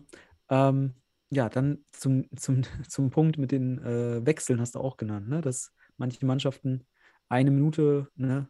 Finnland zum Beispiel, und dann haben wir halt den, den Spieler aus Portugal, den äh, Douglas Junior. Ja, da haben wir schon drüber gesprochen. Aus meiner Sicht, äh, ja. Frage ist halt, was hat den Vorteil? Hast du vielleicht, vielleicht ist Finnland dann auch nicht so die fitteste Truppe gewesen, hat er erst auf, auf hohe Intervalle gesetzt, vielleicht kann man das besser steuern, ich weiß es nicht. Aber ist auf jeden Fall spannend zu sehen, weil das fällt einem zum Beispiel gar nicht so extrem auf. Wenn man da einfach nur als Fan guckt und ein bisschen analysiert, Spielform, dass die da auf einmal dauernd wechseln, das siehst du manchmal aus dem Kamerawinkel auch gar nicht, ne? muss man auch sagen. Also ganz spannend. Ich empfehle da auch, wir können ja das verlinken, ne? den, Te den Tactical Ja, gerne, mache ich. Ja. ne? Ähm, zur, zur Euro. Ganz spannende Betrachtung wieder der technischen Beobachter der UEFA. Ähm, und auch die Einschätzung finde ich auch sehr interessant, weil darauf basiert man den Futsal nochmal ähm, in, auf dem höchsten Level. Und da siedeln wir ja halt natürlich jetzt Portugal und Russland und alle möglichen Teams, die da oben gespielt haben, an, nochmal besser versteht. Genau. Ich glaube, darum geht es, den Futsal besser zu verstehen und dabei hilft dieser Bericht. Ja, Daniel. Schön. Ja, wir hatten schöne Futsal-Tage, muss ich sagen, mit der Futsal Euro, schöne Streams, tolle Qualität und es hat einfach Spaß gemacht, wieder so viel Futsal live zu sehen, damit auch der nochmal der Wink rüber zur Bundesliga live. Der Futsal. Zaunpfahl. Ja, Live-Futsal. der F- Zaunpfahl ist schon ordentlich mit Wucht auf die Schulter gehämmert, aber ja, ähm, es gibt kein Wink mehr, ist schon eher geworfen. das ist euch wichtig. an. Es ist Genau. so. Dafür ist es wichtig, damit wir den Sport nach visuell fühlbar machen, Emotionen sehen und diese Highlights. Mhm. Ja, wir haben ja die Highlights wieder gesehen bei der Euro. Das ist halt eine andere Qualität. Ja, Das Konzept hinter. Genau, Gut. da sieht man ein Konzept. Ja, Daniel, es hat mich gefreut. ich auch. Wunderbar. Ich wünsche allen Ähm, schöne Woche. heute auch wieder interessante Ideen und Erkenntnisse gehabt. Freut mich jede Woche. Ein paar spannende Sachen. Nächste Woche geht es wieder mehr um Bundesliga, denke ich, weil der Spieltag gerade vor uns steht. Dann haben wir wieder mehr Ja. Klickzahlen. Das war besser bei, bei Bundesliga-Themen. Ehrlich? Ja. Ach Gott. Ach, wir machen das, was gerade anliegt und was uns, Genau. was uns Freude bereitet. Korrekt. Also von daher, jo. also Daniel, schönes Wochenende, schöne Tage dir, allen da draußen ebenso. Lasst es euch gut gehen, bleibt gesund und ich freue mich auf die nächste Woche. Danke. Ciao zusammen.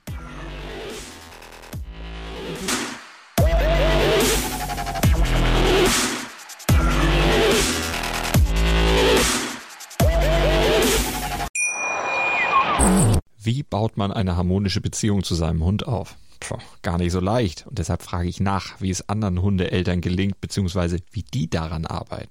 Bei Iswas Dog reden wir dann drüber. Alle 14 Tage neu mit mir, Malte Asmus und unserer Expertin für eine harmonische Mensch-Hund-Beziehung, Melanie Lippisch. Ist was, Dog? Mit Malte Asmus. Überall, wo es Podcasts gibt.